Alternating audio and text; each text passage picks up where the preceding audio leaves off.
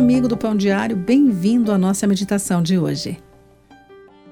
Jay Buffton transformou seu quarto de hospital num farol. O esposo, pai, professor de ensino médio e treinador estava morrendo de câncer aos 52 anos. O seu quarto, número 5020, tornou-se um farol de esperança para os amigos, familiares e funcionários. Por sua atitude alegre e fé consistente, os enfermeiros queriam ser selecionados para ajudá-lo e o visitavam nas horas de folga. Mesmo quando seu corpo, uma vez atlético, estava se deteriorando, cumprimentava sempre com um sorriso e encorajamento. Certo amigo disse: sempre que o visitava, ele era otimista, positivo e cheio de esperança mesmo enfrentando o câncer e a morte, vivia a sua fé. No funeral dele, o orador destacou com um significado especial o número do quarto dele.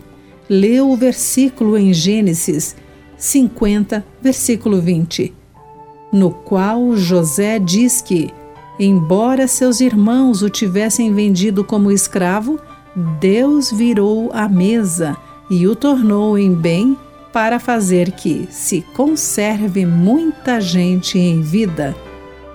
O câncer invadiu a vida de Buffton, mas por reconhecer que isto vinha da mão de Deus, ele podia dizer que todas as coisas cooperam para o bem, de acordo com Romanos 8, 28.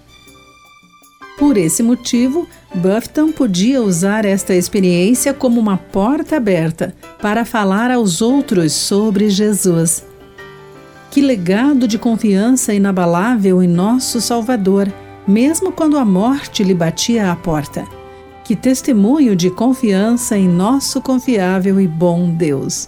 Querido amigo, pela graça de Deus, podemos ter o nosso melhor testemunho nos piores momentos.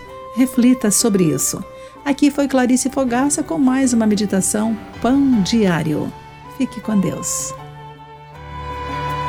Acesse o nosso site pãodiario.org para conhecer nossos recursos e solicitar o seu devocional Pão Diário. Nos escreva através do e-mail rádio@pãodiario.org.